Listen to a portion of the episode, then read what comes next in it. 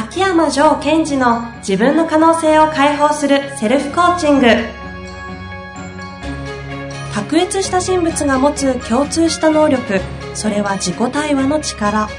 ポッドキャスト自分の可能性を解放するセルフコーチングは上場企業から中小企業までエグゼクティブコーチングトレーナーとして人材開発を行ってきた秋山城賢治がビジネスや人生で役立つセルフコーチングの技術について分かりやすく解説します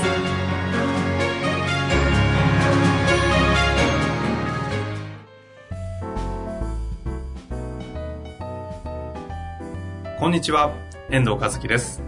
秋山城賢治の自分の可能性を解放するセルフコーチング。城さん本日もよろしくお願いいたします。はい。よろしくお願いします。寒くなってきましたね。寒くなってきましたね。前回もこのくだりやりましたね。はい。いかがですか？返しが出てこないです。な なんで出てこないんですか？あの、今日はですね、長い長いご質問いただいておりますので、はい。早速ご紹介していきたいと思います。はい。お願いします。よろしいですか？はい。はい。えー、でですね、この方、IT 事務職38歳の方ですね。はい。いきますよ。はい。ジョーさんの死に対する考え方が聞きたいです。うん。私は死に対する悩みがふとした瞬間に頭をよぎります。仕事が忙しい時には考える暇もなく忘れていますが、かといって暇な時に必ず悩むというわけではなく、どちらかというと、幸せで充実している時に、でも結局死ぬんだよね。死にたくないな。私の全てがゼロになるのは嫌だ。というふうに思ってしまいます。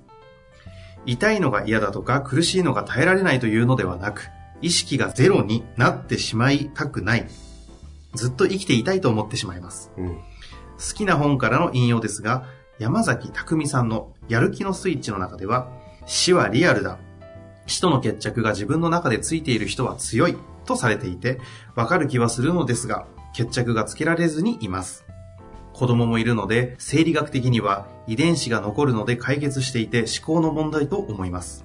自分の中ではそれを考えているときは、他に悩みがなくて充実しているサインにもなっているのですが、足止めをしてしまう思考のような気もして悩んでいます。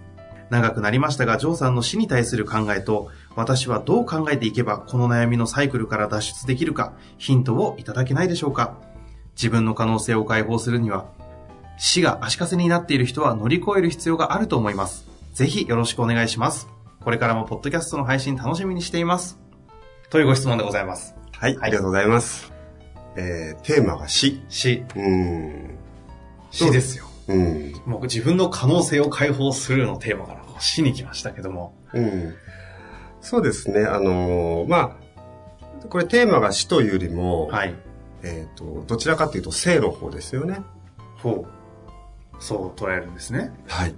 で、まず私これ質問聞いてて、あの、個人的に好きだったのが、このはい生理学的には遺伝子が残るので、解決していって思考の問題だと思いますっていうくだりが、うんうんうんあ生理学として捉えてるっていうのは、あの、私も生理学が好きなので、ちょっと良かったです。まあ、ジョーワールドに侵されてるんじゃないでしょうか。この方もですか、はいありがとうございます。で、えっ、と、まず、えーこの方がおっしゃってるのは、はいその、まず自分は非常に今、仕事が、こう、充実していてたり、うん、家族がちゃんと大切にしてて、そいつハッピーだってことですよね。はい、そうありました。うん。で、えーここで、えっと、見ていかなくちゃいけないのは、どんな時にこの気分になってるかですよ。ほうほうほう。うん書いてあるのは、えっ、と、忙しい時ではなくて、幸せ充実してる時に、こう、いつか結局死ぬんだな、すべてがゼロになっちゃうな、嫌だなっていうふうに思ってしまうってことですよね。ふんふんふん。そうですね。で、えーここで何を見ていくといいかというとですね、うーん、なんだろう、この方は多分過去のこう自分とかを見てて、このプロセス、今まで歩んできた人生がすごい良かったなって思ってるってことですよね。うんうんで、もう一つは未来のことを考えてもなんかすごい良さそうだなって、この二つを見てるんですね。なるほど、なるほど、うんそういうふうに細かく見ていくんですか？はい。はい。で、えー、ところが彼が見ていないのはどこかというと、はい。今を見てないんですよ。あれ？前回の収録に近いうん。そうですね。話ですね。で、その今を生きられないとか、今をいられないっていうのは、こう、いろんなパターンがあるんですけども、この方の場合は、過去も好きで、うん未来も大好きだ。っていうところに、こだわってるのではなくて、囚われてしまって、今にいないんですね。うーん。ほうほうほだってですよ、よく考えてください。う。はい。過去が素晴らしくて、未来もなんかすごいいいなって。で、えーなんだろう、こう、自分の大切な家族がいると。うんうんで、幸せだなって思ってるその瞬間、今にいないんですよ。そうですね。その瞬間に、でも結局死ぬんだよね。死にたくないな。私の全てがゼロになるのは嫌だ。というふうに思ってしまう。そうそうそうそう。例えばですよ、はい。今を生きるとか、今にいるってどういうことかというと、例えばですよ、どういうことですか？大好きな、こう、なんだろう、コンサートで行ったと。セカオバですか？セカワでもいいですし、大好きな。いいですし、あとはこう、例えばもうちょっとね、こう音楽系系でですね、クラシックのコンサートにしましょう。はい。で、すごい素敵な曲が流れてるんですうんよ。うんメロディーがね、生でオーケストラでう。ん。うん。で、うわーすごい、す素敵だーってこう浸ってる最中に、やば、あと10分で終わっちゃうんだ、これ、とうんうん思ったとしますよね。うん。はいはいはいはい。なるほどなるほど。じゃあ、やべ、あと10分で終わっちゃう、残念だなと思ってる瞬間に、うんうん。その人はそこにいないですよね。いないいない。意識いないですよね。はい。意識が違うところにうんうん。終わった後のことを言ってるんですよ。うん。せっかく今この瞬間しか味わえない生の音が、そこであなたの鼓膜から入り、そして自分の体を潤してくれてるにもかかわらず、そこを置き去りにして、思考だけがどっかに行っちゃってる。アウェイ。アウェイしちゃってる。はい。っていうことが起きてしまうんですね。うんうんですから、うん。起きてしまうことって、なんか、ある人も結構多いんじゃないっていうんですか、でそれは、えっと、今というのがこう幸せだとするときに、そこにこだわるんじゃなくて、囚われてしまって、これがなくなったらどうなっちゃうんだろうという、先走ってしまう。小学校のところに、うん。友達の家に遊びに行って、お泊まり会した時に、はい。明日来ないでほしいって、うんうんなるじゃないですか。そうそうそう。そしてその明日来ないでほしいと言ってる間に、そこの楽しさは味わえてない。味わえてない。ですから、この方で言うと、例えば、その家族がすごい大切とか、仕事が頑張ってるっていう、すごい素敵なものがあるのにも、で目の前でそれが繰り広げられてるんですよ。うんうんうん。幸せで充実してる時に、そう思ってしまう。ということは、今、目の前にその愛する人とかがいるにもかかわらず、無視してますよってことになっちゃほうそこまでは、こう、見ていただいたんで、うん事実、う。うん。この方の認識の、まあ、事実に近いんですかね。はい。は、こう、分かってきましたけども、うんじゃあどうするんですかって話ですよね。はい。そうですね。はい。それはもう選んでくださいと。選んでください。はいなんかいきなり冷たいですね。だって、えっと、選べますよと。ほうほうほそれであなたは、この方は、どっち選んでるかというと、すごい幸せな時に、オーケストラで聴いてる時に、う。うんうん。自分の意識を違うところに持ってってるってことを選んでるわけですよね。はい、はい。で、それが、あ、今後もいいなと思うならば、そうすればいい。い。や、そうじゃなくて、いや、今せっかくいいとこなんで、これ、あと10分経ったらコンサート終わっちゃうかもしれないけど、あ、この今を楽しもうとか味わおうっていうふうなところを選べばそっちになっていくわけですよ。うんうんうんで、その時に、終わりは来るって分かってるので、そうですよね。すごいこう冷たい言い方になっちゃいますが、聞こえちゃいますが、終わりが来るので大丈夫ですってことです。どうせ終わりが来るんだから、大丈夫。大丈夫。うんなんで、今を楽しんだらっていうふそううに近いそうそう。今を味わってく味わださい。ってください。うんうーん。で、この、えっ、と、山崎さんっていう方のやる気スイッチでは、死は利悪だ。え死との決着が自分の中でついてる人は強い。これはですね、その、やる気を出したい人のためのメッセージですよね。ほうほうほう。死は利悪だ。ですね、終わっちゃうから、だから覚悟して生きろみたいな。でそれが機能する方もいれば、なるほどな。やる気を出したい方には機能する。そうですね。死をリアルに味わって、あ、もう、あと僕は、えーいつかは死ぬんだから、えーだとすると、えー今から頑張ってやろうみたいな。うーん。確かに。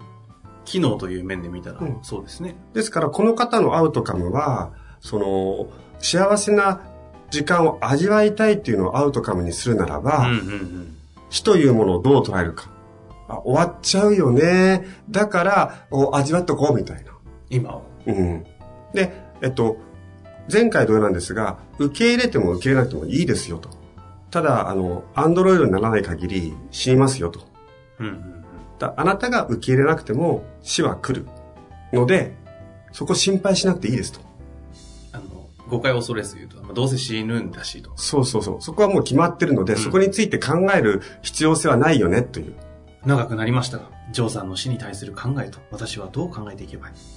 というところで言うと、一つ考える必要ないと。あそうですね。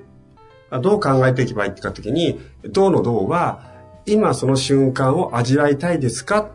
それとも、まだ死んではいないんだけど、その先のことを心配したいですかっていうところを、えっと、選べますよということです。ああ、なるほど。と言いつつ、なんか私もありますもん。やっぱり。うんうん。あ、なんかこう、ね、家族がいて、こうなんかこう、いい感じでいると、あ、なんか、この時間終わってほしくないなって。思いますよね。うん。で、えーそれぐらい素敵な時間を作れてにもかかわらずの話ですよ。ほうほう。それぐらい素敵な状況を作れてにもかかわらず、今を味わっていく。そして、もう一つなんですが、もし万が一ですよ、ずっと生きていくことができたとするなら人はどうなるかってことですよ。絶対死なないで。すよね。絶対死なないとしたら。どうなるかう。ん。どうなるかわかんないですけど、死は考えないですよね。っていうか、暇になりますよね。今、確かに。だってこれ、まあ、いつかやればいいやとか、こう、終わりがないので、うん。えっと、多分ね、パニックると思いますよ。どうしていいのか。映画とかでありますよね。こう、永遠の命を得ちゃった人は、もう自分がどうしていいか分かんなくなっていくみたいな。うん。で、先ほどこう、セカオワって言ってましたけども、こう、たまたまそのセカオワ、世界の終わりにという、その、でバンドの中で、実はこう、死の魔法っていう曲がありまして、そうきますか？いはい、聞くんですか？聞きますよあの、2、3曲すごいいい、気に入ってる曲があるんですけど、ほうほうほあの、ね、その中の死の魔法っていうのは、まさにこの方の悩みを、う。はい。と同じことをこう語ってる曲でして、まあ、機会があったら聞いてみるのもいいかもしれません。それの解決策を歌ってるんじゃなくて、同じ悩みを歌ってる曲なんですか？で、だって、要するにここでヒントは、えっと、あなたは今目の前にそういう素敵な人がいるのに、今は愛してないけどそれでいいのみたいなことですよね。うんなるほどで、。どっちを選ぶんですかと。で、そのセカオワっていうバンドもそうですが、この方もそうですが、分かってるとは思うんですよ。終わりは始まりですよね。うん。エンドレスとは何かっていうと、終わりと始めのこう繰り返し。で、自分の中で、あなたの人生の中で死は終わりかもしれないけど、人類はまだ続く予定なので、うん。でそういうふうにこう対極で見ていくと面白いと思います。だいぶ感覚はこの方良くなったんですかねうん、ぜひぜひ。なんか、でも結局こう私が聞こえてくるのは、この方は、えっと、死が足かせになっている人は乗り越える必要があると思いますと言ってるのでね、何をこうしたいかというと、今というものをもっと生き生きやりたいはずなんですよ。ああ、なるほど、なるほど。そうから聞こえてくるわけですね。はい。幸せで充実している時も生き生きしたいはずなんですよ。うーん。うん、うん。ところが、忙しい時は、このことを思い出さないので、えー頑張れてるとおっしゃってましたが、忙しい時も、それから幸せな時も、その自分が今にいる、今にいる、今にいるってことをこう感じていくと、生き生きしていくと思います。うーん。でまさに生きるわけですね。はい。で、生き生きって言うとなんかみんなね、こうワクワクとか、なんかキラキラみたいになっていくイメージも多いんですが、うんうん私が言う生き生きとは違うわけで、嬉しい時は嬉しい。悲しい時は悲しい。心配な時は心配。で、これをちゃんと味わっていくことが生き生きです。あって、うん、うん。なんか、ハッピーなことが、ハッピーじゃないんですよね。悲しいことが悪いわけでもないし。うーん。だって皆さんだってね、こう、いろんな映画とか見て、こう、笑ったり泣いたりするわけじゃないですか。はい。そうですね。こう、ずっと一生涯笑ってたら、何が笑いかもわかんなくなってくるんですよ。うん、うん。ですから、人生を味わうとか楽しむっていうのは、喜怒哀楽をきちんと感じていく。そういうもんなんじゃないかなってことを私の中ではこう、自分としては決めつけてます。こう、このジョーさんの死に対する考えというよりも生に対する考えを今ちょっとお聞かせいただいた感じですね。そうですね。で、死に対するっていうことなんですけども、あの、まあそれこそいつか死ぬよねと。ただ、私という意識レベルにおいては死ぬけど、違う人は生きていくから、まあそれはそれできっとやっていくよね、ぐらいですかね。うん、なるほどですね。まあ、ちょっと今のお話を聞いた上で、うん、ちょっとどう捉えるかはこの方次第ですけども、はい、その上でまた何かね、こうちょっと思いつく、悩むものもあれば、またぜひシェアしていただいて、うん、はい。ジョーさんにご回答いただけたらなと、はい。思い次第でございます。はい。本日も貴重な話ありがとうございました。はい。どうもありがとうございました。